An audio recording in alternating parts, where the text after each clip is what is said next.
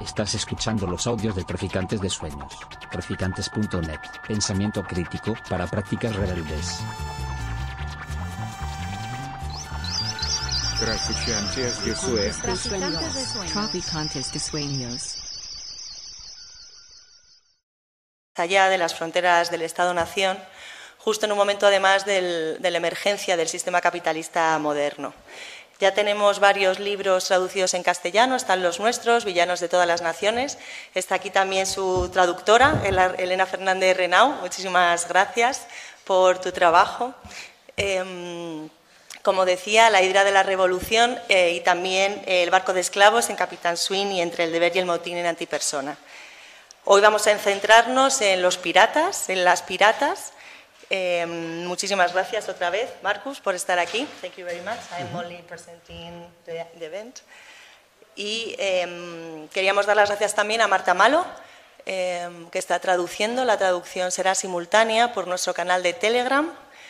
Eh, si no habéis estado, si no lo habéis hecho nunca, vamos, tenéis que entrar en vuestro móvil, en Telegram, al canal de la editorial Traficantes de Sueños y ahí uniros a la conversación. Con los cascos eh, podréis oír la traducción simultánea que hará, como digo, Marta Malo de, eh, de inglés a castellano. Perfecto, pues sin más voy a dar paso a la presentación. Muchísimas gracias otra vez por venir y sobre todo a Marcus. Gracias. Thank you, Beatrice. I'm very happy to be with you again. Is Marta doing the same, Yes, same sí, kind of translation? Okay. Okay, I, want to uh, begin by thanking the translator of this book, Elena Fernandez Renau Chosas, who is here. Could you stand up? Oh, over here. Let's give her a hand.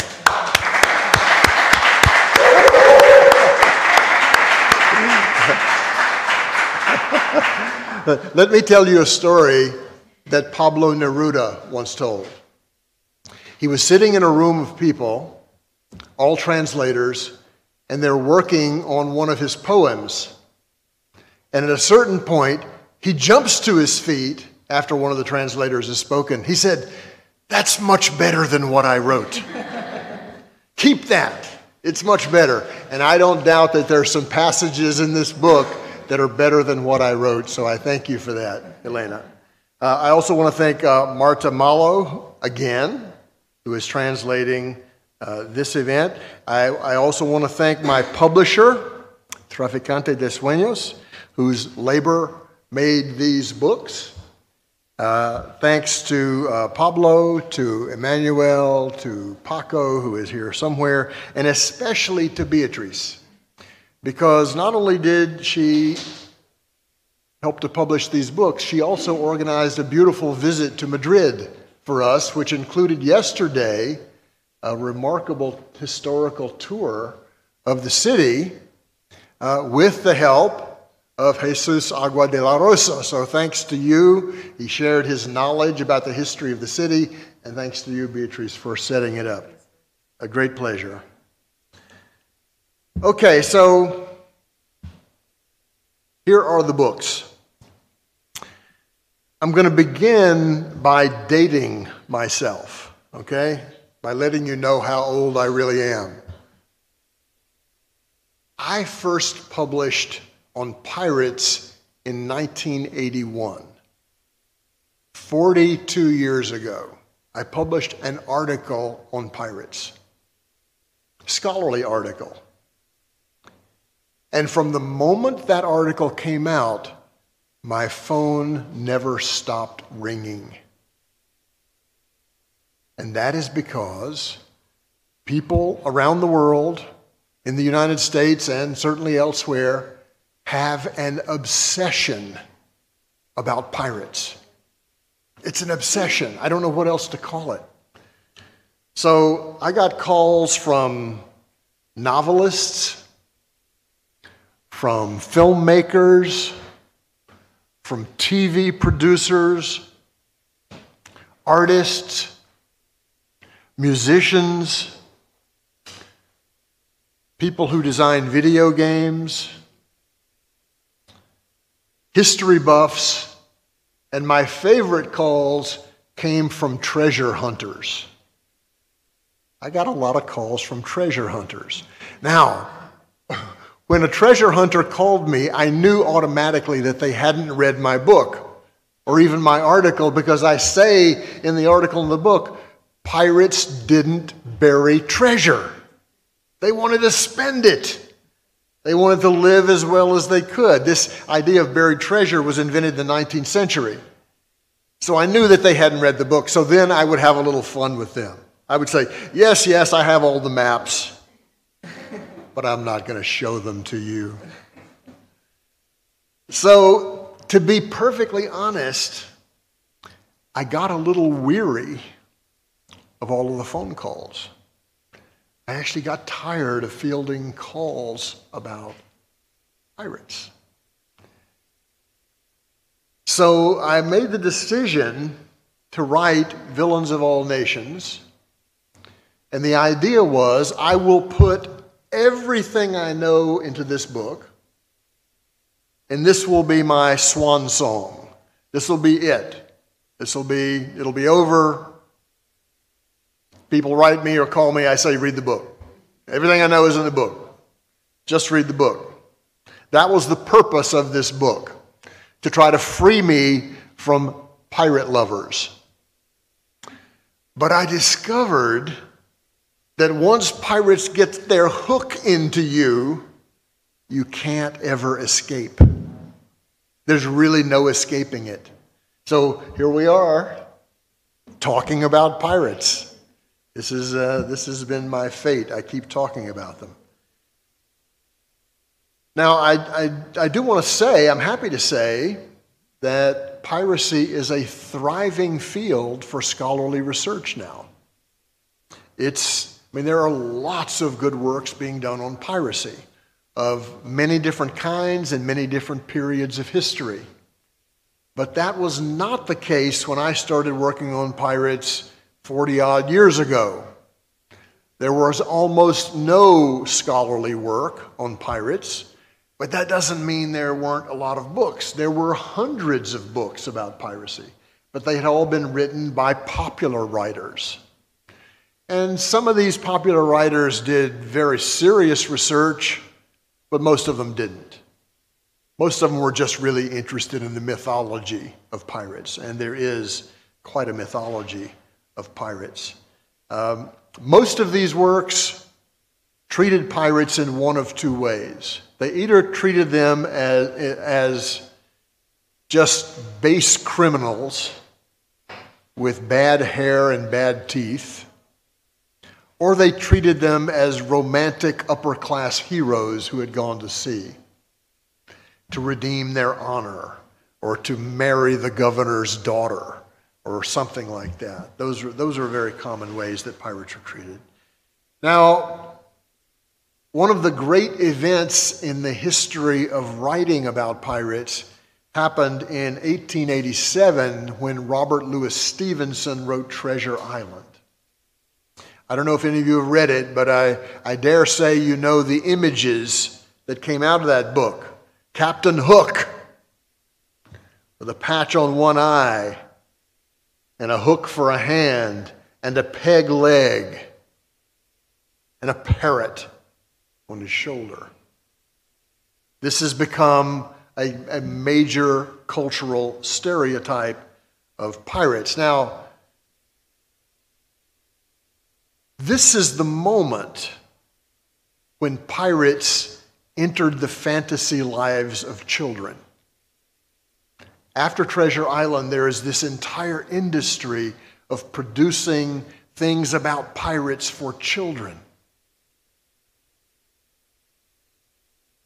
Peter Pan would be one of the best examples. So children begin to love pirates, and this, I think, is one of the main sources of the obsession because they get into our inner lives as, uh, as children I don't know if Halloween is practiced here in Spain. Well, if Halloween is practiced in Spain, I bet some of you dressed up as pirates at some point. I know I did. My, my mother has a picture of me all dressed up as a pirate. Little did I know where that would lead. We all grow up with pirates, in other words, and this is one reason why people are so extremely interested in them. But let me, uh, before going on into the, some of the themes of the book, let me just talk for a minute about that image that is in everybody's head.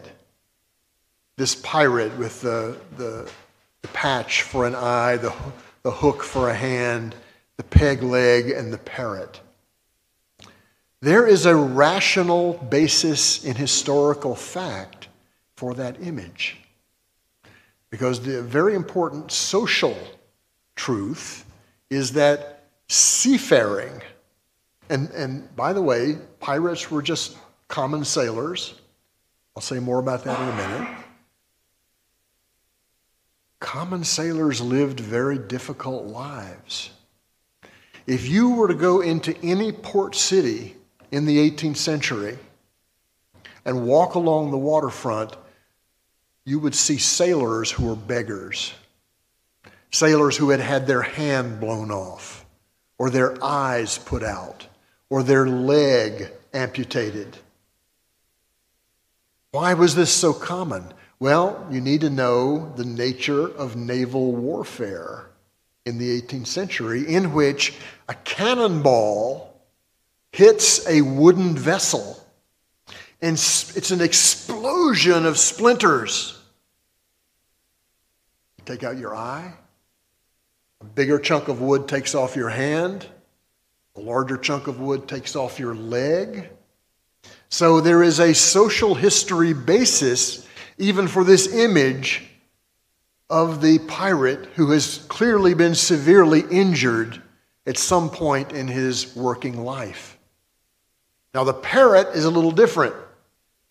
The parrot is a symbol of one of the features of the sailor's life, which is traveling to the ends of the earth, going to exotic places, going to the tropics, and bringing back this parrot, which is a sign that you are truly a cosmopolitan, a citizen of the world. And that's the way sailors frequently talked about themselves as citizens of the world. Okay, so I wanted to write a history of piracy from below. On Monday night, we talked a good bit about history from below. Let me just uh, briefly sum that up for those of you who may not have been here. History from below is a way of uh, thinking about and writing history in which you place common working people at the center of the story. The people who are usually left out of the history books, which are almost always about the elites, the philosophers, the kings, the statesmen. That's history from above. History from below is very different. Trying to understand the lived experience of common people and also trying to understand how those people made history how they changed the arc of history through, through certain things that they did. This is a very uh, democratic and inclusive kind of history because everyone counts, no one is excluded. And this is the kind of history that I wanted to write about pirates. Now, two books were very influential in my desire to do this. And these books came out right around the time I began graduate study in 1976. Uh, some of you may know the famous British historian E.P. Thompson. Uh, Edward Palmer Thompson was one of the great historians from below. He was not an academic for most of his life, but for a few years in the 1970s, he was a professor at Warwick University in the UK, and he attracted a group of students, including my co author Peter Linebaugh, to study with him at the University of Warwick, and they all studied similar related subjects on crime and the law.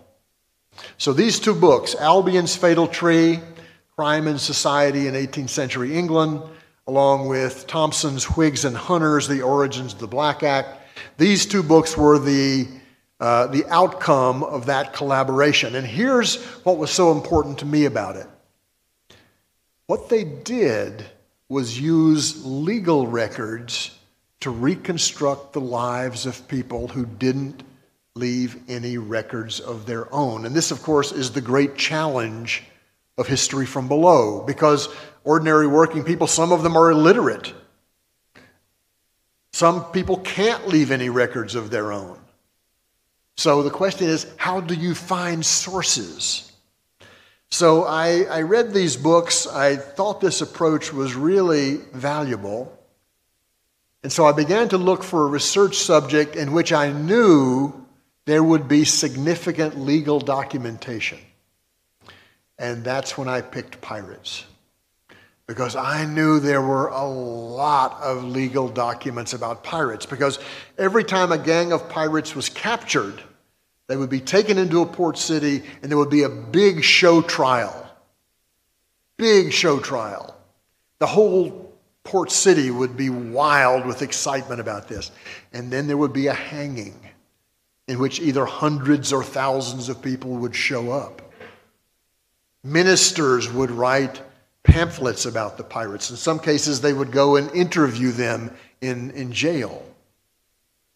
Government officials wrote all kinds of documents about pirates because they were a very big problem for the empires of that time.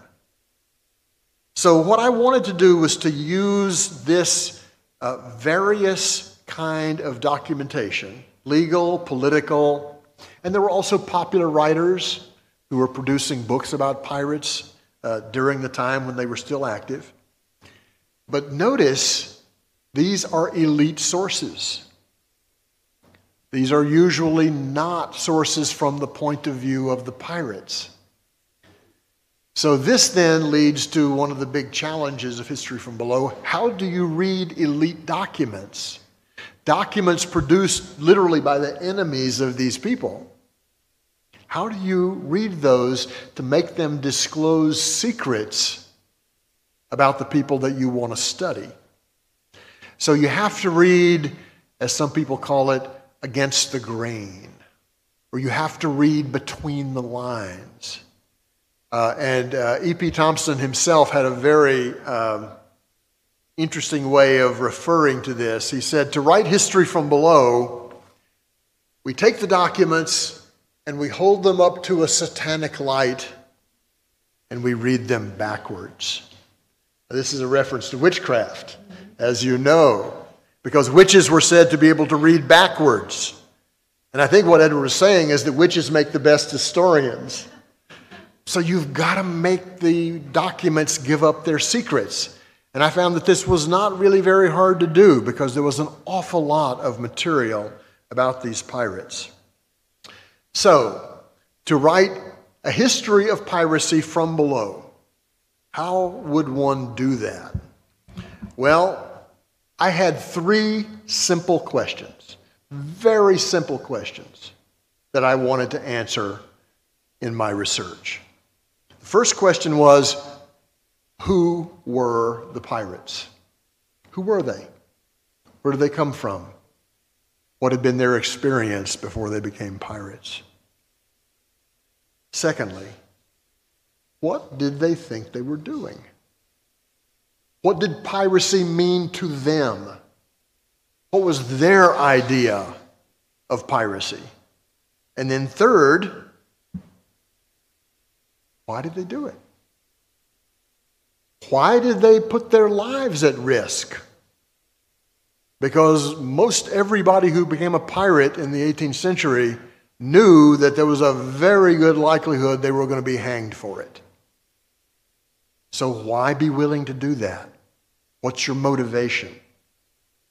Those were the things that I, those are the questions I wanted to answer, and they led me to a new social interpretation of piracy. Okay, so let me give you a, an overview, a brief overview of the golden age of piracy. This is something that's frequently used. The golden age is actually used in the, in the titles. Edad de Oro. The golden age of piracy begins roughly in 1660 and goes on until around 1730. So it's a period of about 70 years. This is the period where pirates have the greatest global impact. of any period in history. Now, of course, piracy is ancient. I mean, it goes back to the earliest recorded um, documents of China or Greece. Whenever there are wealthy vessels at sea, poor people try to get some of that wealth. So it goes on for a very long time, and it still goes on today in places like the Straits of Malacca, uh, off the coast of Somalia. There are still piracies taking place today, and they have a lot of things in common. A few years ago, when there were a great many piracies uh, off the Somalian coast, I kept getting um, calls from journalists. And what those journalists really wanted me to say was that these pirates today were nothing like those pirates of the Golden Age. Right? They wanted to keep the sort of, you know, romantic memory of those people. And I said, oh, they're basically the same thing. They're just poor people. Um, so, okay, so this Golden Age, within the Golden Age, there are three distinct generations of pirates. They're not all one sort of homogenous mass. In the 1660s and 1670s, you have a group called the Buccaneers.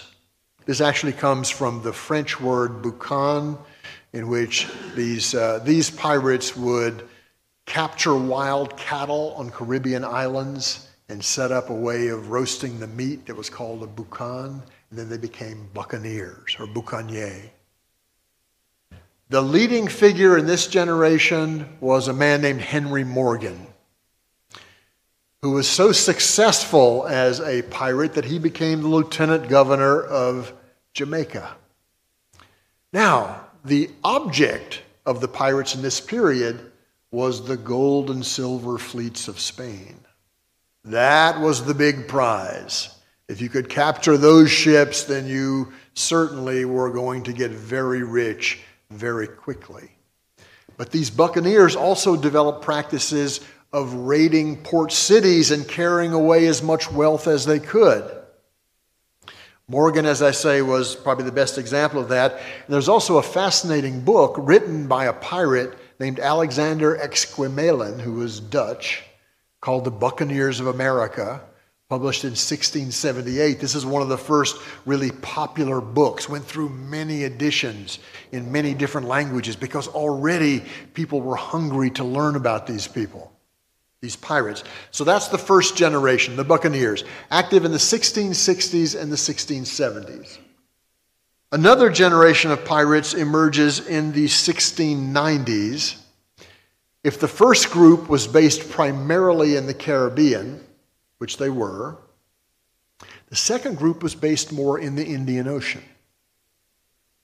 Now, there are two famous pirates from this generation. One is a man named Henry Avery, who captured the treasure fleet of the Mughal of India in 1694. This was a spectacular hoist of wealth. And the remarkable thing about Henry Avery is that he got away with it. Despite one of the first global manhunts in history, Henry Avery was never found. People don't know where he went, but he got away with it. And this too captured the popular imagination. That this guy, he was also known as something of a Robin Hood type character.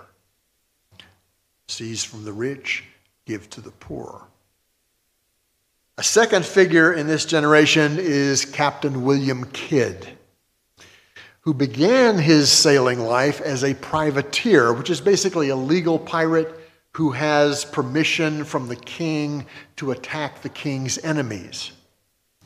But William Kidd, once he got into the Indian Ocean, decided to attack anyone he wanted to, which caused his wealthy backers back in London to say, oh no, oh no, we're not supporting this anymore.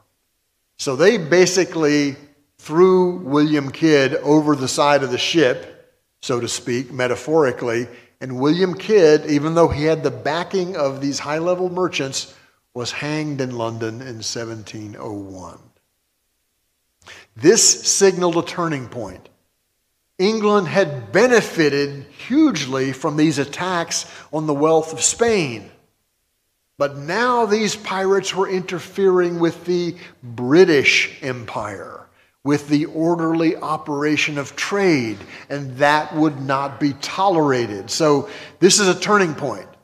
After the pirates of the 17 teens, excuse me, of the 1690s, the British government says no more. We will tolerate piracy no more.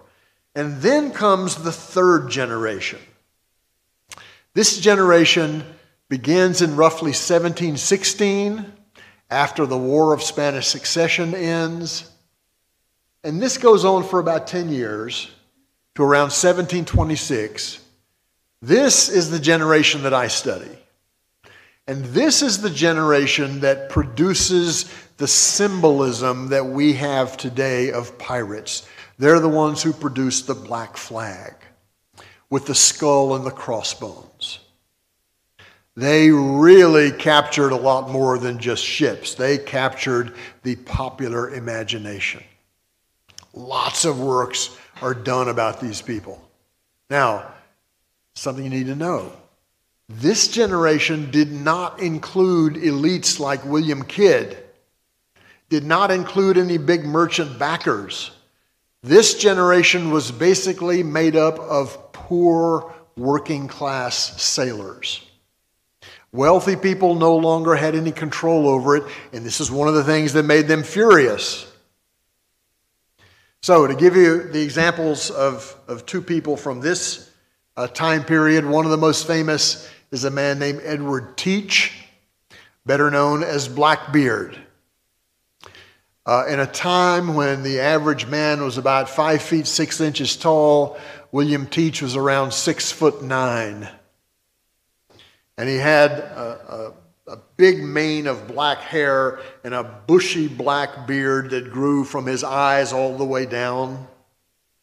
He was an unbelievably intimidating figure. And when he went into battle, he would take sparklers and stick them in his hair and his beard in order to make the people he was chasing think that he was Satan. He deliberately cultivated this satanic imagery and believe me, if you saw someone like that, you would be terrified. Okay? So he's a leading figure, but actually, even more important to this generation is a pirate that you've probably never heard of. His name is Bartholomew Roberts. Bartholomew Roberts was the most successful pirate of this generation. He captured more than 400 ships.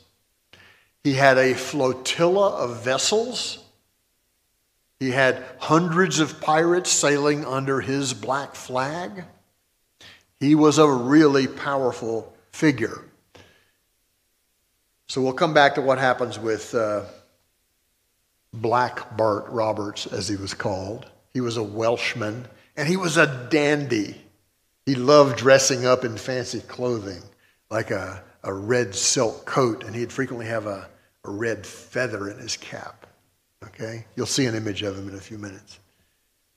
Okay, so now let's talk about the social world of these pirates.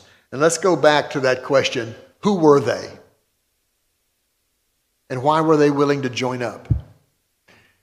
This is all very simple, folks. I've already told you. They were common, exploited, working sailors. Ordinary working sailors who had really difficult lives as working sailors. This you need to understand. The life of the common sailor in the early 18th century was really, really hard. That's because they labored on ships in which the captains of these vessels had unlimited power to do whatever they wanted. The power to discipline captains routinely flogged their sailors. And here you have an image of it of a sailor being flogged, literally by a cat o' nine tails. I don't know if you can see it, but these, uh, the cat o' nine tails was the preferred whip of ship captains in that era. It had nine different strands with knots on the end of each one. Sometimes wire was threaded through the point being, literally, not only to, to, to administer a blow, but to rip the skin off the back.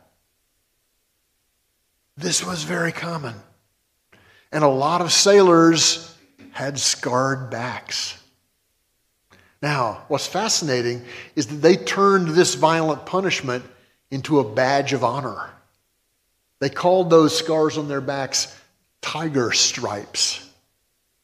Tiger stripes. And they would say, Yeah, I got this when I rose up and beat up Captain Skinner several years ago. And then his fellow sailors would cheer him. Yeah, yeah, you did the right thing. But this was a very important part of the social reality of uh, the deep sea sailing ship, either the naval ship or the merchant ship. And these captains were tyrants. I don't know how better to put it. They were tyrannical, they had extreme power. Okay, but this is not the whole of the social life, the tyrannical power of the captain. The working conditions were horrible. The wages were low. Sailors made very little money. The food on board these vessels, which are at sea for long periods of time, I leave it to your imagination as to how that food would. This is before refrigeration, right? Sailors used to talk about the biscuit or the bread that they would have. They'd say, it has so many insects in it, it can walk around by itself. One sailor used to say, So what if we rise up in mutiny? Our bodies won't weigh enough to hang us. Because they were, as they put it, pinched in their provisions. Many of these vessels had adequate provisions, but the captain would sell off the good food and make money and leave terrible food or very little food for the common sailors. So, low wages, terrible food, harsh discipline. I've already mentioned the flogging. And one result of all this is that common working sailors didn't live very long. I mean, we can't really study this statistically, but having studied sailors for most of my life, I would guess that if you went on board a, a merchant or naval ship, there's a pretty good chance you were going to be dead in seven or eight years. You might be swept overboard in a storm. You might be beaten to death by the captain. I read a lot of legal cases about sailors who were literally beaten to death. It happened a lot. I'll just give you one example of this. When I first got to London in 1979 to do research, I'm reading records of the High Court of Admiralty, and they bring me a big box of documents. And there's a big stack of documents, trial records. And lying on top of this stack is this long black something or other, about an inch thick. It's, it's like this. I don't know what it is. So I just pick it up, put it aside, and I start reading the first case. First case was a man, I, I think his name was Thomas Baker. He was suing his captain who had beaten him so badly that he could no longer work as a sailor. And what did the captain beat him with? An 18 inch piece of rope. And that black thing was the piece of rope which he brought as evidence to show the judge. The blackness of the rope was his dried blood. You talk about an electrifying moment in the archive in which suddenly the sailor's life became terrifyingly real to me. I mean, I, I, I was just stunned. I couldn't. There it is. There's this black piece of rope that this captain almost killed the sailor with. So I never looked at documents the same way after that. When I, when I read about these beatings, I, I thought of that rope. So, how did one become a pirate? There were basically two ways. Two ways. You could join up in a mutiny on board your ship. In other words, the sailors could come together on the lower deck and decide that they were going to rise up and dispossess the captain of his command. That happened uh, many times. But the second way that you could become a pirate, which is actually much more common, was that when pirates would take a prize ship, they would go aboard and they would ask the sailors if they wanted to come back with them on pirates. And, and, and let, me, let me talk first about the mutiny, okay? One of the ways that pirates organize, excuse me, that sailors organize mutinies was through something called the round robin. The round robin was basically an instrument of protest in which usually the sailors would draw a circle in the middle and they would write down in the middle what they wanted the captain to do. It was a petition or a demand that something be changed. And then they would write their names from the middle out. And the reason for that was because it would not be clear to the captain what was the beginning of the list and what was the end, which meant that there would be an equalization of risk. And this is actually one of the dynamics of life among sailors equalization of risk. Let's all bear the risks equally. Now, I have to point out something kind of funny. This round robin was actually done by soldiers on the coast of South Africa, in 1736, and they didn't know what they were doing. They weren't these sort of sailors who knew. Somebody had heard about the idea. But if you look at this, you can see exactly who was the first person who signed and who was the last. Here's the first. It goes all the way around. They got more people than they thought and it, come, it comes down to the end, nobody is going to be fooled by this. And so, what's the, what's the captain going to do? He's going to take the first five names and he's going to flog them. He might even execute them. Right? But this is kind of a fascinating document that tells you something about the culture of, of common sailors. So, that's, that's the round robin. Let's talk now about how people joined up from a prize vessel. Okay, so, so here's the deal a pirate ship is chasing a prize vessel. At some point, the black flag is raised. The captain of the vessel being chased is going to make a choice. What am I going to do? Most captains decide they're just going to surrender. And this was smart. You know why? Because if you fight back, if you fight back, if you say, take your cannon and you aim it at the pirates, you try to get into, they're going to beat you. Their ships are faster. They've got a lot more people on board. The pirates are supremely skilled as sailors. They can maneuver those ships. They're going to get you. And if you happen to kill some of them before they capture you, they're not going to be in a good mood when they come on board your ship. So, the smartest thing to do was just to give up. And most people did. But that's where it gets interesting. What the pirates do is they send over a boarding party. Usually it's about 20 people in one of the ship's boats. Every ship has smaller boats that are used for purposes like this. 20 or 25 people, pirates, come on board and they come on board the vessel and they don't immediately start plundering the vessel like you might expect them to. What do they do? They call all of the sailors and the captain up on deck. And the captain is now the prisoner of these pirates. And what they do is really fascinating. They enact a drama. They've got the captain. They're all standing there, they're all armed to the teeth right? They've got daggers and pistols and guns. They, they are tough characters.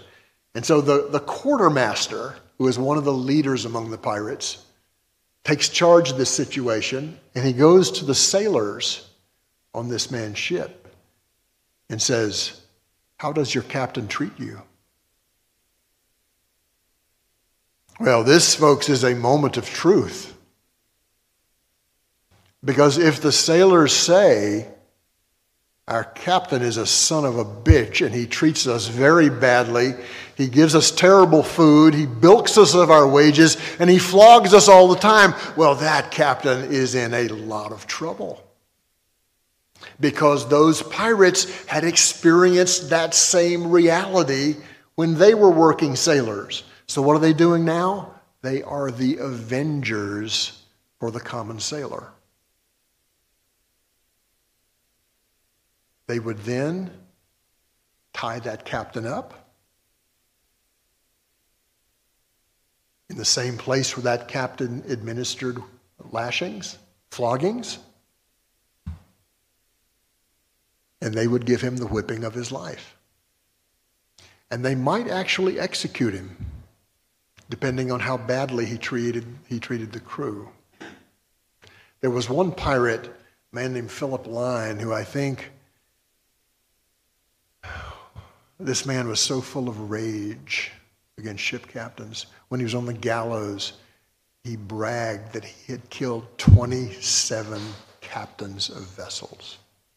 Bragged about it. But it also worked the other way. If the sailor said, Our captain is a decent man, he treats us well I came across numerous instances in which the pirates just gave him his ship back and left. In one instance, they actually gave the captain some money and said, Take this back to the rich merchants of London and show them what happens when a captain treats his crew well. Again, they're trying to intervene in the lives of these common sailors. Now, if you're a common sailor, and you said bad things about your captain, you'd better go with those pirates when they leave. Because the captain will give you the beating of your life. So then they say, okay, at the end of this little drama, they say, okay, men, who's coming with us? And quite a number of people were glad to join the pirates. This is how they recruited and recruited. And then what would happen is as you capture more and more prize vessels, and as more and more people join up, the pirate crew gets too large for that ship. So the next time they catch a prize vessel, they take the ship, put the captain in a boat, and split the crew. So now you have two pirate vessels sailing together, frequently a stronger force. So these are the two ways you became a pirate either through mutiny or by joining up from a prize vessel. Now, the social profile of pirates. Uh, they were relatively young men, mostly men. Actually, I found four women who were pirates. I'll say more about that in a minute. I think there were a great many more, by the way, because a lot of women in this era dressed as men and went to sea. They were young, average 27 years old. They had been at sea for a while, most of them. They were poor, dressed in rags usually, and they were international. They were a motley crew. They were from all different parts of the Atlantic. They were multi ethnic and they were multiracial. There were a lot of black pirates. Now, sometimes merchants who were captured by pirates who then got their vessels back, would go into port and write something in the newspaper, was captured by Edward Teach's ship. He had 30 white sailors and 30 black sailors. That kind of description is very, very common. And uh, so, so they are a motley crew. You might ask yourself, why would uh, a person of African descent want to join a pirate crew?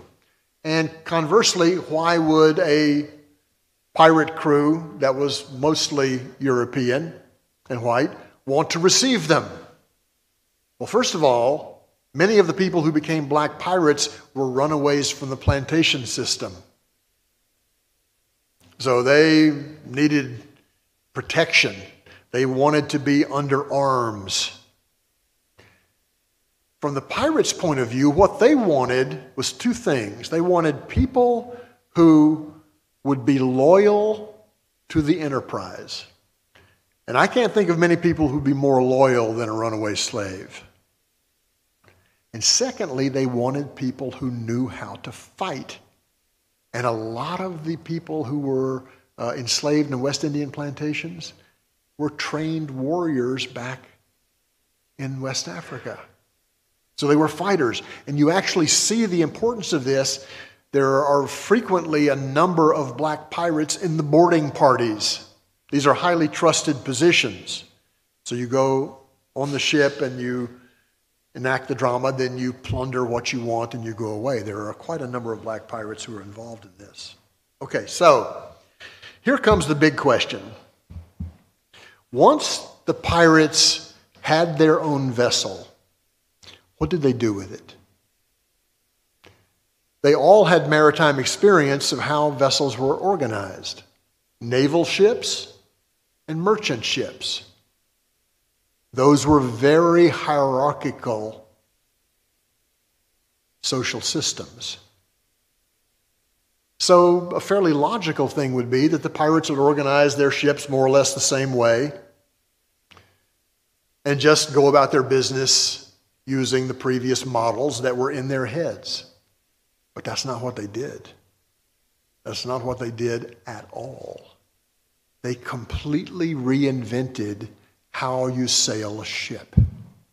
And this to me is the most powerful thing about this social experiment. First of all, the pirates created articles. They were called articles of agreement. It's like a constitution.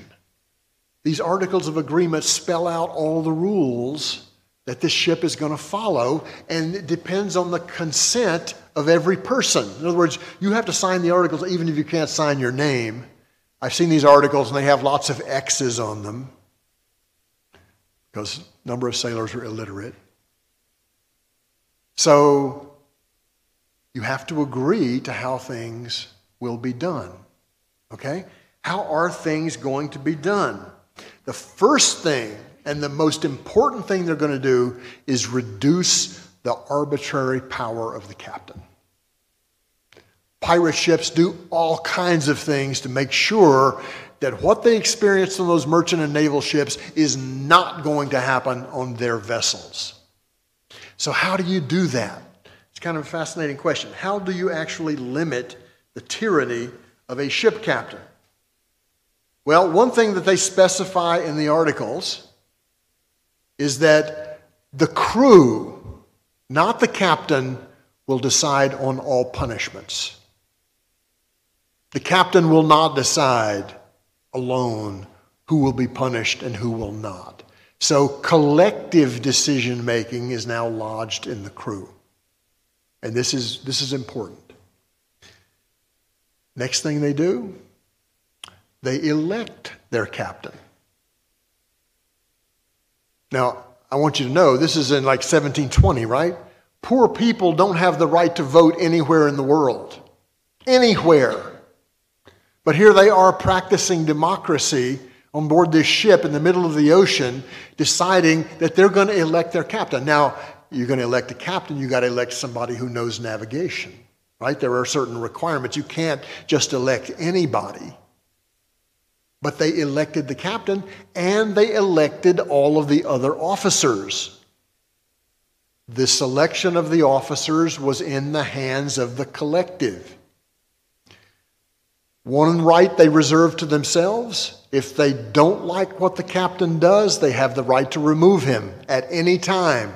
All it takes is a majority of the crew to say, We don't like this guy. There was one removal I remember uh, they said this, this captain was acting, quote, too much like a gentleman, end quote. And they didn't like that. They wanted a tough, you know, up from the bottom sort of sailor to be their captain. So they elect their captain, and then they do something else which I think is really fascinating. This is very innovative. I've already mentioned the ship's quartermaster. Okay? This is a, a, a special position created by the pirates and the quartermaster has several jobs. This, this person is also elected. The main job of the quartermaster is to keep an eye on a captain, the captain, and make sure he doesn't abuse his authority. The quartermaster is like the tribune of the people, right? Representing the people in the face of power. But the quartermaster also does something else. The quartermaster is the one who divides up all of the loot. And here is a very important part of piracy, which is linked to their ability to recruit people. On a naval ship, the ship captain will make a hundred times as much in wages as the poorest sailor. On a merchant ship, it'll be less, maybe 15 to 20 times. Pirates abolish the wage. They don't consider themselves to be wage laborers. They are risk sharing partners. The captain gets one and a half shares. The poorest sailor on board gets one share. That is a radically compressed hierarchy. This is in the interest of the common sailor. This is what is going on. And the quartermaster will be in is empowered to make sure that everything is divided up equally. Okay? Now, it's also made clear in the articles that the sovereign power on board the ship is the crew. And they create an institution by which their sovereign power will be known that is called the council. This is actually a naval term where all the officers of the ship will get together to decide on some important issue. Pirates democratized that custom and made the council a meeting of everybody on board the ship. If you want to decide where you're going to sail, if you want to decide what to do about someone who's committed an infraction, if you want to decide what to do about any issue whatsoever, you call the whole crew together and they debate. They debate and they decide collectively. This is like nothing else anybody has ever seen. Another thing that the articles do is they create a social security system for the pirates. It's like a little miniature welfare state. Remember the missing hand and the missing leg and the missing eye? The articles say if you lose an eye in battle, you get X amount of gold. If you lose a hand, you get X amount of gold or silver. If you lose a leg, you get this. They're trying to care for these injured people in a time before any of the navies of the world had that provision. So I find this to be a really fascinating consciousness of the people that you work with. I should also mention, I think it is highly significant that these articles, which regulate social life on board the ship, all aspects, say nothing about sexual practices. There's not much evidence about it, to be honest, but there is no doubt there were a wide variety of sexual practices at sea. And this is actually true on all ships, not just pirate ships. But on the other ships, you would be punished for it. There's no evidence that anyone would be punished for that sort of thing on a pirate ship.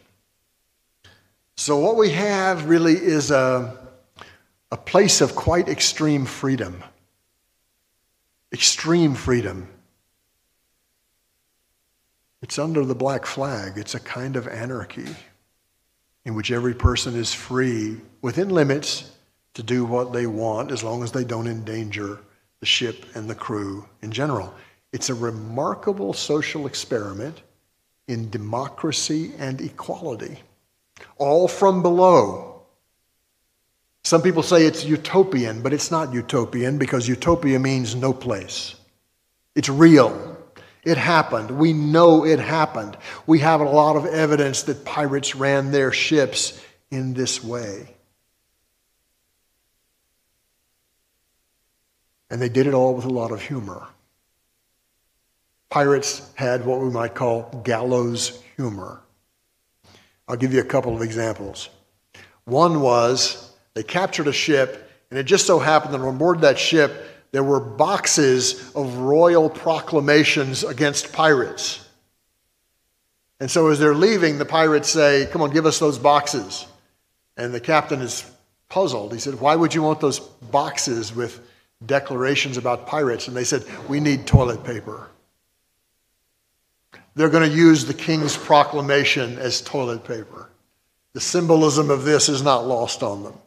And then another kind of funny but also kind of complicated thing that they say is let us have a merry life and a short one. They knew as common sailors they might not live very long anyway. They knew that as pirates there was a good chance they'd get captured and hanged, but they said, let us live while we can. It's better to live as a truly free person on the ship that we designed for two or three years rather than to be beaten like dogs by these ship captains. So to them, the freedom was worth it. It was worth the risk. That's why they were willing to do it. And this was embodied in their flags. Uh, on the left here, we have Edward Teach, the notorious Blackbeard. And on the right, you have his flag. Now, quite a few pirate flags had not just a skull and crossbones, but an entire skeleton. And, and both of them were symbols of death. Symbols of death. So the pirate flag actually had two different meanings. This is called the banner of King Death. When a black flag with a skull and crossbones or something like this is raised so that the prize vessel can see it, it has one very clear meaning. It means surrender now or we will kill you. They didn't usually kill people, but it was a threat. Right? That's a clear, straightforward meaning of this flag. But this flag has other meanings too. And what you'll notice in this particular image, you'll see that there is in the right hand of the skeleton, there is an hourglass. In the left hand of the skeleton, there is a dart or a spear. And that spear is puncturing a human heart, out of which flow three drops of blood. My interpretation of this flag is that its images, death, violence, and limited time, speak precisely to the situation in which common sailors found themselves on board those merchant and naval ships. So there's this ironic inversion. They create the banner of King Death and they sail under that banner of King Death so that they may live life under the Jolly Roger. This, is, this stuff is socially complicated. Okay, let's talk about the war against the pirates and how it all came to an end. Here's Black Bart Roberts, that dandy that I mentioned. And he is depicted with his flotilla of pirate ships, and you can actually see two black flags here. And they've got skeletons, full skeletons like Blackbeard. And here's Black Bart Roberts on the coast of West Africa where he is severely disrupting the slave trade, which causes London merchants to go to the Parliament and to uh, the Royal Navy and to request a flotilla of naval men of war to go to West Africa to clear Roberts and these pirates out. Now, you got to bear in mind, these pirates have created a crisis in world trade. They've captured thousands of vessels. This is major crime against merchant property, and it's seen to be damaging to the interests of the various empires British, French, Dutch, Spanish, and all the rest. They create a crisis, they disrupt trade, as Roberts is being pictured as doing right here. In the case of Roberts, that flotilla arrived on the west coast of Africa. They came up against Roberts, and there was an unfortunate aspect of the extreme freedom of the pirate ship that came into play. When the, when the naval convoy arrived, the pirates were all drunk. This meant they could not mount much of, an, much of a defense. So they were captured. Roberts was killed in action, and 52 people were taken ashore in West Africa and hanged. This is the beginning of the end. Pirate, uh, Roberts was the most powerful of pirates. The defeat of Roberts in 1722, that was sort of the beginning of the end. So now a campaign of extermination is uh, led by Great Britain and France for both the attacks on merchant property, but also because of the subversive example of how the pirates were running their ships. This is a set of ideas that the, the ruling classes of the day did not want to become well known, that you could run a ship in a different way. And subversion on board these pirate ships took many forms.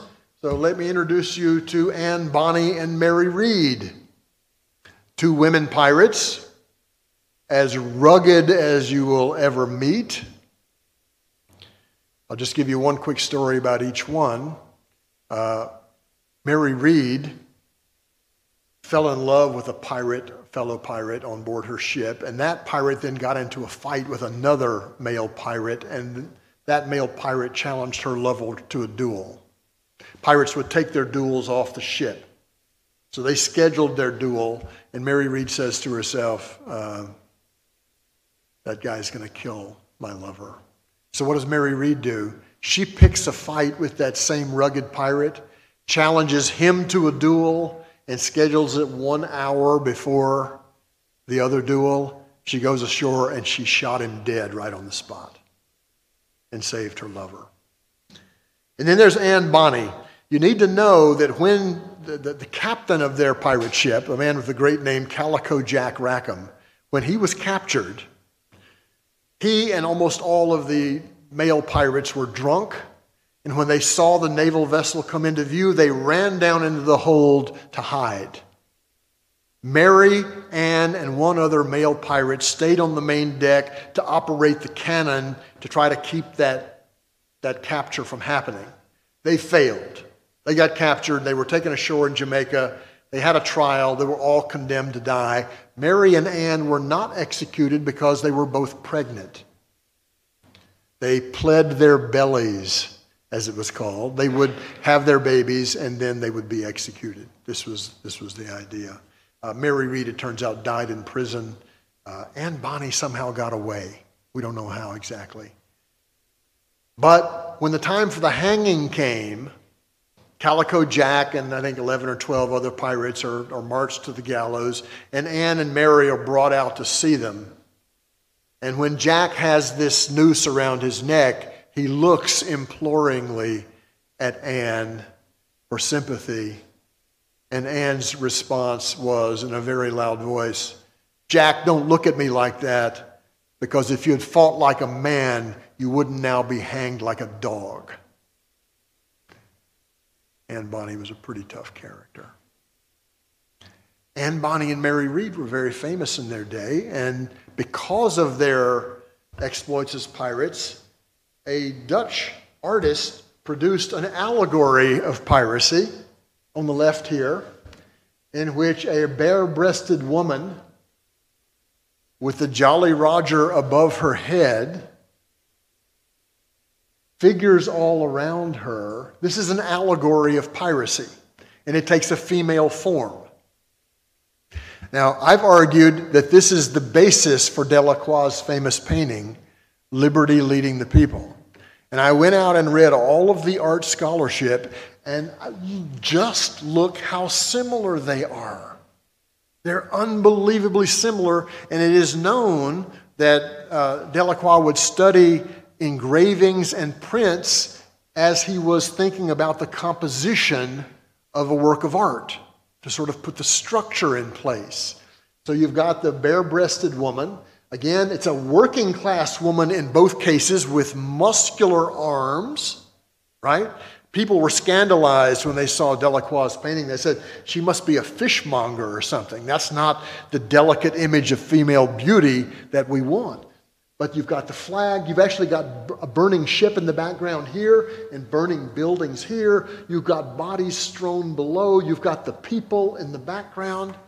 And then I found some really important evidence that in the Salon of 1830, Delacroix submitted another painting. And this painting, we know, can prove that piracy was on his mind. The title of that painting was The Corsair. Turns out there was a French edition of the Dutch book with this illustration, which I am pretty sure that Delacroix said. So here is gender subversion. Here is the circulation from low culture at sea to the highest culture of Europe. This is one, one example of how history from below works. You can understand things in new ways. But of course, most pirates were hanged. This is Stede Bonnet in South Carolina, Charleston, South Carolina in 1719. Notice the sailors looking on from the vessels behind. But what's fascinating about these executions, and there were hundreds of them, hundreds and hundreds of them, is that the sailors used this occasion and the big crowds to make one last strong plea for their cause. And I give you the example of a man named William Fly, who was hanged in Boston just like this in 1726. He got up on the stage, the gallows stage. The hangman put the noose around his neck. He took it off. He said, "That you don't know how to hang, tie a proper noose." Sailors knew how to tie. He retied the noose and put it back on his head. And then he looked out at the audience where all these ship captains, and he said, I just want to give you a warning. You treat us very badly. You treat us like dogs. And as long as you do that, we're going to keep turning pirates and we're going to keep fighting back. He was defiant to the bitter end. And lots of pirates were like this. So, as long as there are rich men and injustices in the world, I think we will always love pirates. And it's true that pirates lost the battle. They were hanged in great numbers, but I think they won the war because here we are talking about them and not about the people who hanged them. We're much more fascinated by them. So, their advice, I'm sure, to you would be in the famous words of Public Enemy fight the power. Thank you.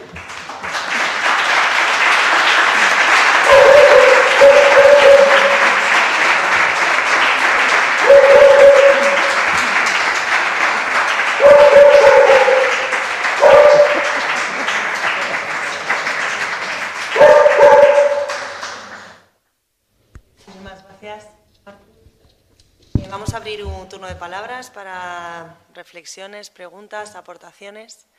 Eh, está mi compañero Paco con el micrófono. Por aquí. Hola. Well, th thanks very much for uh, for your presentation. I'm very fan of your work, and actually have uh, now I have the opportunity to uh, throw you few questions, only three, quick ones. Only three, okay, good. Yeah. Luego te traduces también para el resto. Okay, sí. Uh, first one. In one of your books, translated into Spanish, uh, Class Struggle on the Open Seas between Duty and Mutiny, as is translated into uh-huh. Spanish.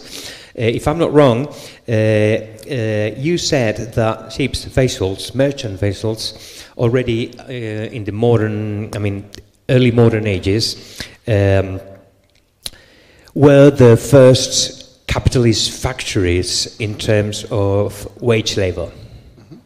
if I'm not wrong. Uh, could you expand a little bit about this?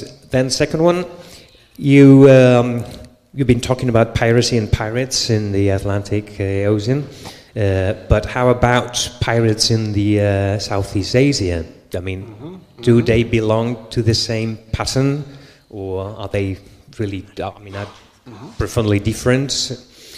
And finally, what sources and evidence uh, did you find to learn about uh, decision making and life in pirate ships? Mm-hmm. Thank you. Thank you. Eh, Ahora en castellano sí, por eso no hace falta, está traduciendo Marta, pero para, yo creo que para descanso, si es posible hacerlo así, también Vale. estaría bien la siguiente. Básicamente, en, un- en uno de sus... Ahora, ahora creo que no, porque lo ha traducido Ah. ella, pero si, si hay más intervenciones, estaría bien. Gracias. Sí, muchas gracias. Enhorabuena por la exposición que ha resultado muy interesante. Eh, querría que me confirmas lo que has hablado el del sistema de explotación de los capitanes, eh, de la comida de los marineros, si esto se daba también en las naves militares o había más control y se daba menos. Si participaba de este sistema.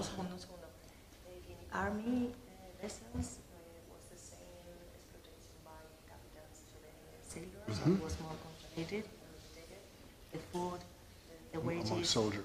Yes, soldiers Okay. were La- eh, si, eh, y luego en este, vamos a decir, robo que hacían los capitanes, ¿qué pasaba con los oficiales? ¿También participaban, eran víctimas o eran colaboradores del capitán eh, en el, el robo de los, de los marineros? como los cargos medios. Sí, los que eran segundos oficiales, no sé los oficiales que habría. between the cap- captain and the sailors, they intermedium figures, they were with the captain, custodian the Right, right. Office, place officers. Okay. Y la última, cuando, cuando dices que interfirieron mucho en el comercio de esclavos, ¿qué hacían con los mm, esclavos que capturaban? ¿Los vendían? ¿Los liberaban? ¿Qué, qué pasaba? Slaves, okay. do with them? Okay. Okay. Any other? We can go for that. Shall I, shall I answer? Okay. Okay, yes, thank you for these three good questions. Um, yes, I did argue in this book that you referred to that ships are one of the earliest factories in this sense. Wage laborers are brought aboard and organized into cooperation in relationship to a complex machine. My, one of my arguments is that the deep sea sailing ship is the most important machine to the rise of capitalism. Because without it, there's no global market. So these sailors are brought together, as they will be in factories in the future. They are subjected frequently to harsh discipline. Their cooperation is commanded, and they develop their own forms of resistance to what is going on there. So, so what uh, interests me about this is that the, the division of labor on board a ship is very much like a division of labor in a factory. You have uh, management, you have captains, you have a middling level of authority, including what are the, essentially the, the foremen, and then you have this mass of people who do the work and who have to cooperate in order to make that happen. Uh, and I would also just mention that the ship is literally the root word of factory because in West Africa, uh, they would frequently run a ship aground, and a merchant, who was at that time called a factor, would conduct business on board that ship, and that ship would be called a factory. So there's a literal truth to, to the ship as factory. Um, in terms of pirates in Southeast Asia, they, this is a massive outburst of piracy in the late 18th, early 19th century, in which the numbers completely dwarf uh, the numbers of pirates in the Atlantic uh, earlier in the century. Uh, are there connections between these two traditions? Uh, I don't know. I'm sure that there were English pirates in uh, Chinese in the Chinese maritime world, but no one, as far as I know, has been able to find any specific connections. But uh, yes, it is a massive, massive issue in, in Southeast Asia, so you're right about that. In terms of decision making on board pirate ships, um, it turns out that the best evidence that we have for this are letters and sometimes memoirs and sometimes published tracts of ship captains who had been captured by pirates. So they comment on how the pirates run the ship. And of course, in their view, the way pirates run the ship is complete disorder, right? Complete disorder. That's not the way a ship is supposed to be run. So they complain about the fact that the captain on the pirate ship has no power. To a merchant or naval captain, this is unheard of. How could you have a captain who has no power? So there, there actually is a lot of commentary about this and the ways in which uh, the pirate ship was so different and so appalling to these captains who see the traditions of the, uh, the way ships are usually run uh, not only dishonored but subverted. Okay, so soldiers. I think soldiers are a fascinating comparative case. And I would argue that just as capital and labor met on board ships in this era, the 16th, 17th, 18th century, capital and labor also met on the battlefield. That there are ways in which the organization of military labor. Okay, so sailors are seafaring workers, soldiers are just landed military workers. There's actually some very good work being done on this subject right now, especially by a historian named Peter Way, W A Y. And just to give proof of the connection, you've probably heard of the industrial process named for Frederick Winslow Taylor uh, an industrial process called Taylorism, in which component parts of the production process are broken up and then performed by different people so as to increase productivity.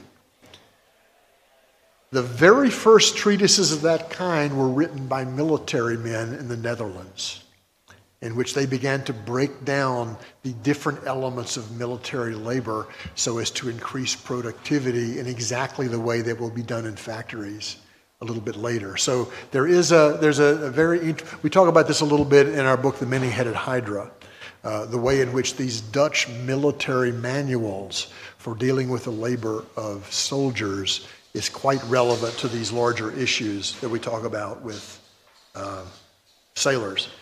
Uh, in terms of the officers, the officers are almost always hired by the ship captain.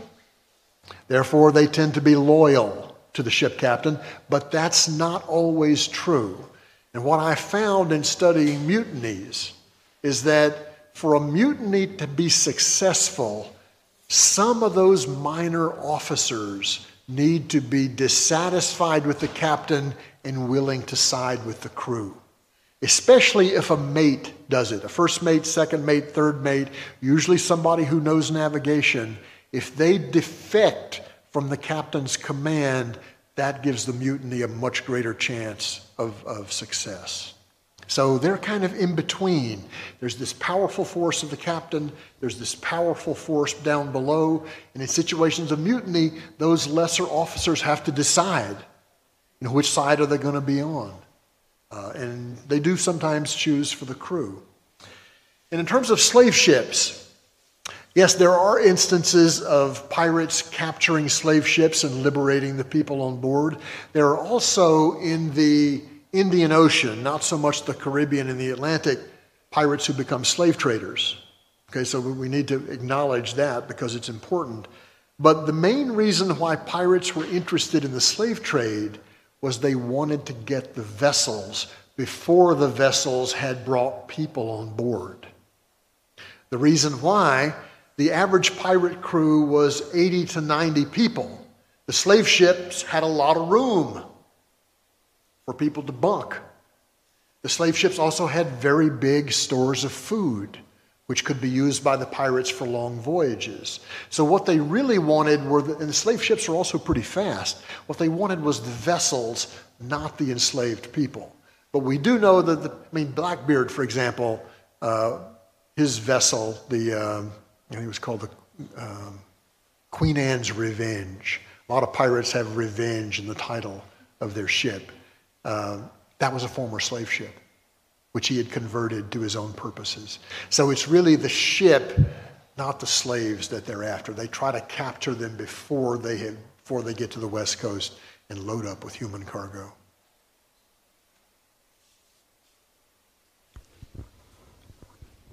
Podemos coger un par de preguntas más.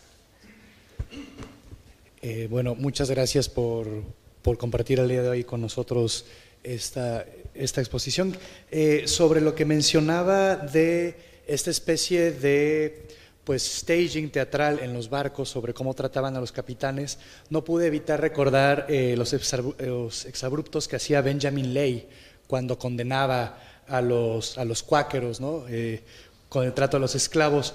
Podríamos hablar entonces de estas formas dramáticas como formas de juicios y también como de comunicación política en el siglo XVIII. Me venía mucho a la mente la, la comparación entre ambas formas de hacer estas como eh, actuaciones públicas, ¿no? Un segundo.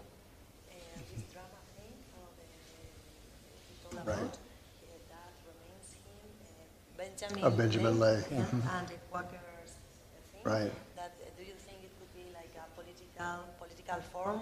Like a political language, like political a public political language. Of the uh -huh. 17th uh -huh. Yeah. Is, that, is that the end of your question? Yeah, well, basically. ¿Algo yeah. más?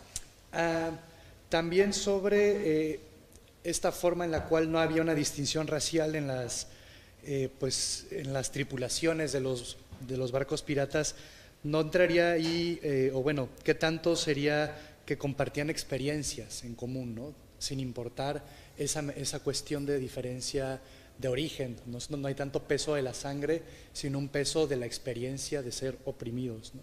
básicamente.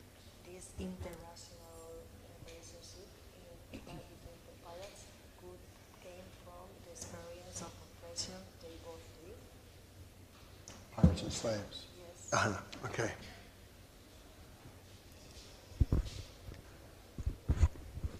I, I love the question about political theater, which links the pirates to Benjamin Lay, who was, by the way, their contemporary and a sailor, as you know. Most people don't know it, but sailors on board deep sea ships performed plays in their idle hours. In fact, I came across a case of a group of sailors performing Shakespeare. And Benjamin Lay may have gotten the idea for some of these plays, some of these dramatic protests, from his time as a sailor. Uh, the reference is to Benjamin Lay, who was a, a Quaker uh, and one of the most militant opponents of slavery that you would ever encounter. He was one of the first people to call for a worldwide abolition of slavery, which he did in 1738. He performed guerrilla theater. Is there a term for guerrilla theater? Guerrilla theater? Like uh, yeah, political theater. He performed a guerrilla theater or political theater against slave owners to humiliate them in public. He would sprinkle fake blood on them to show that they were guilty of oppressing their fellow creatures. So, pirates did similar things, and there's one play that we have that was actually recovered by somebody, a play that pirates performed as they were on a kind of deserted island uh, between voyages, in which they pretended to put a pirate on trial. And what they did was they had one person dress up as a judge in the British court. He, he took a mop and put it on his head in, instead of a wig. And he took a black tarpaulin and, threw it over his shoulders like he was a, a, cape, a, a cape the way the judges would dress. And they did this utterly hilarious spoof of the British legal system. And so they've got this one person there trying for piracy, and, and the judge is uh, uh, the judge decides to hang him because it's time for lunch. You know, this is this is kind of the way. That's the arbitrary nature of power. But uh, but I, I love your question because what, it's, what it gets at is the circulation of the forms of popular culture. And I think these sorts of political theater are, are not uncommon in this era.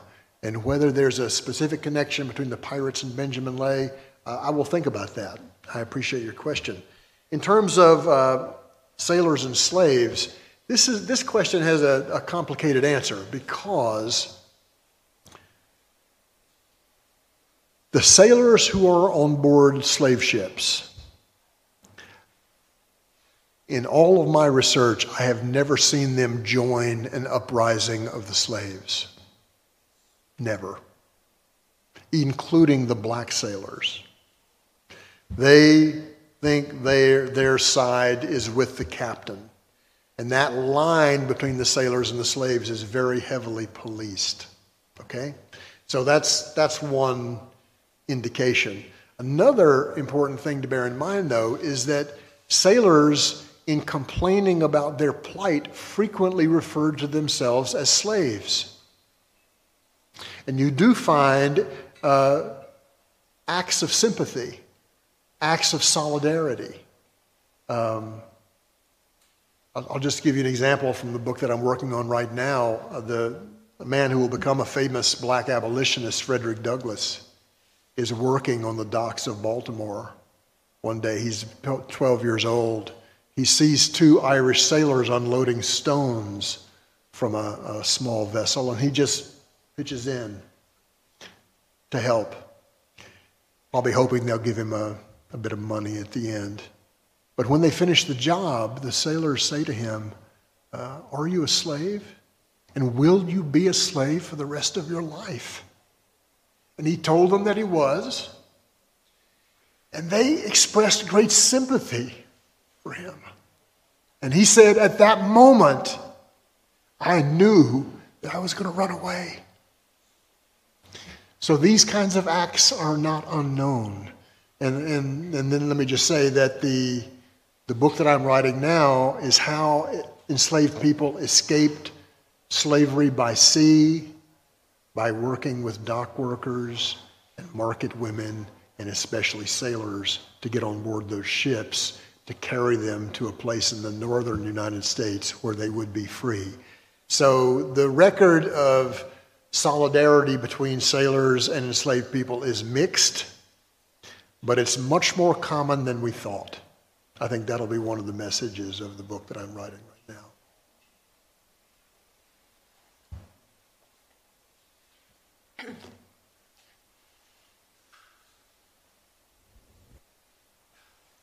¿Alguien más se anima?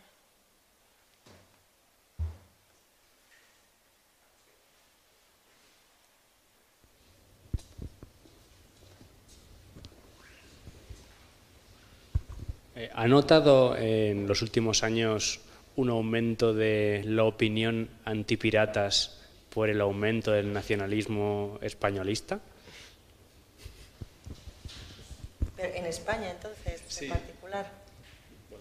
Claro, es que a lo mejor no puede, si es en España, o a lo mejor cuentas, eh, si quieres desarrollar la idea como para compartirla. En, los últimos años eh, hay un revisionismo de la historia en España, especialmente protagonizado por la extrema derecha, que reivindica el imperio español. Okay. Okay. Eso, y son esa gente es muy, mm, bueno, actúa mucho sobre todo en redes sociales, no tanto en la academia, pero ha notado que la popularidad de la piratería es menor, o de los piratas, ese mundo eh, de los piratas es menor, quizá por esto, o una suerte de rechazo. Perhaps it's happening something similar in the state with Trump or the far mm -hmm. right. And do you connect this rise of the far right, right with a change in the opinion about the pirates? mm. like, uh, like less sympathy mm-hmm. for pirates mm-hmm. from this mm-hmm. rise of the far right? I haven't yet seen any revisionist views of piracy affected by a um, far right ideology. Uh, and one reason for that is that far right ideology doesn't really like history from below they like history from above. So, what they want, and this is a very big debate in the United States right now should we have slave owners as national heroes, like George Washington and Thomas Jefferson It's a very big debate. And the far right is furious about the suggestion that we shouldn't. Right? My argument is that, and, and the defense of those presidents was, well, that was just those times and everybody did that. But I'm sorry, that's not true. Let me give you the example of Benjamin Lay. And Jefferson and Washington would have known about him. Right? So not everybody believed it, not all white people believed it. Right? So so what the right tends to favor are highly nationalistic accounts of traditional American heroes. Uh, haven't come across any writing by them on pirates just yet, although they are very hostile to history from below. And right now, you'll see in places like Texas and Florida that the best research that's been done, for example, in the civil rights movement uh, over the past 30 or 40 years, you're not to teach it. Teachers are told that they're not to teach it. So there is a very great political battle going on about history in the United States right now, and, uh, and we don't know who's going to win. We don't know. That depends on political future.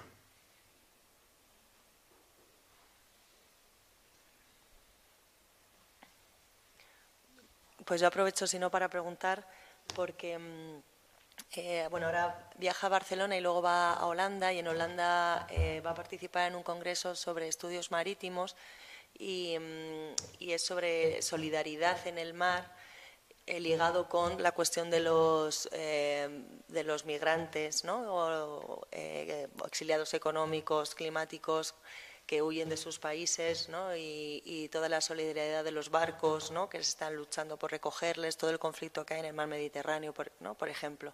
Entonces, bueno, le quería preguntar sobre, sobre esto. Um, the, the conference you are going in Holland, it's about maritime solidarity right. and, you, and it is related to actual uh, right.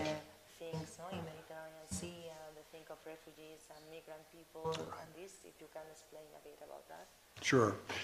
Uh, I've been working with colleagues in the Netherlands at the International Institute of Social History for many years, and we've done, I think this is our seventh or eighth conference or workshop. And the theme we chose this year was solidarity, maritime solidarity, past and present.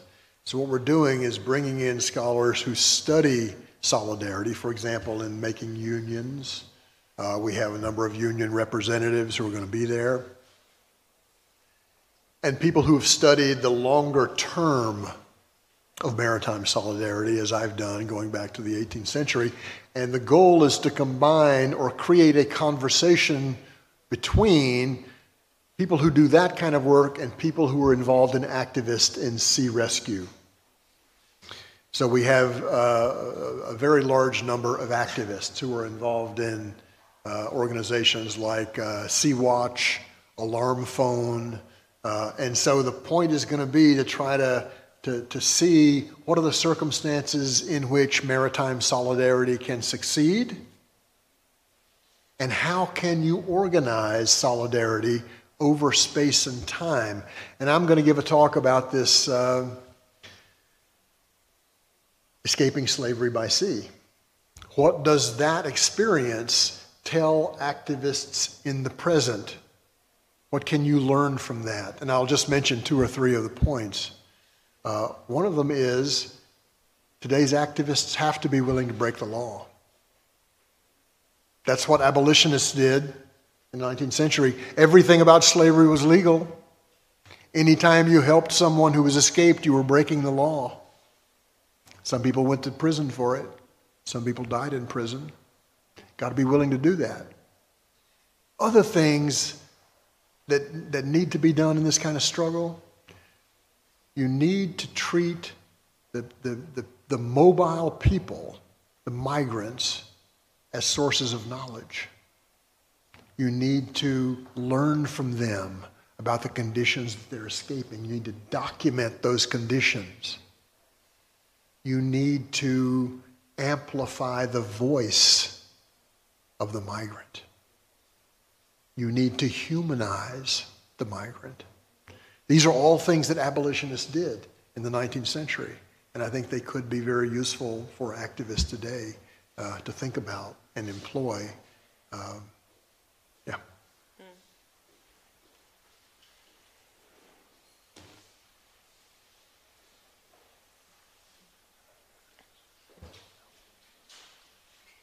We can, podemos dejarlo aquí.